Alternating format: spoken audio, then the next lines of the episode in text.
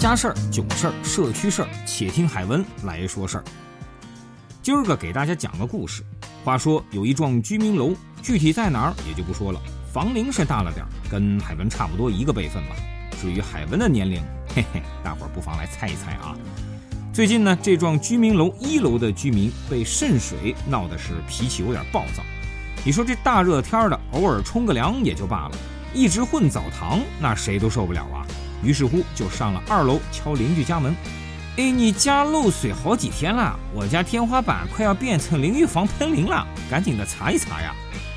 二楼一听，嗯，真是个自个儿家不对啊，赶快查吧。裸露水管表面没有水渍，墙角没渗点，那只能是隐蔽管道的问题了。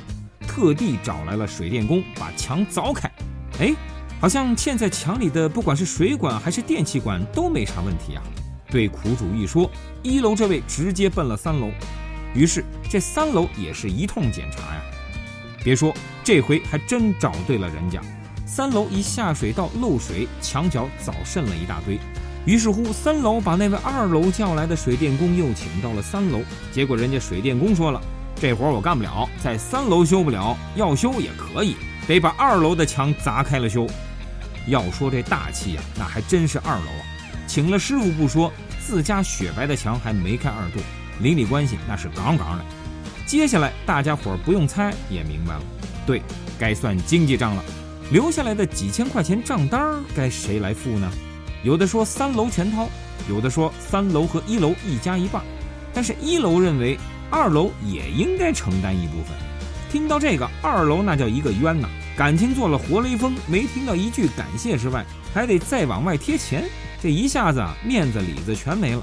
于是这三家由好邻居变成了要上法院见的仇人。您看，这不是摊上事儿了吗？海文也好奇呀，就咨询了人民调解员。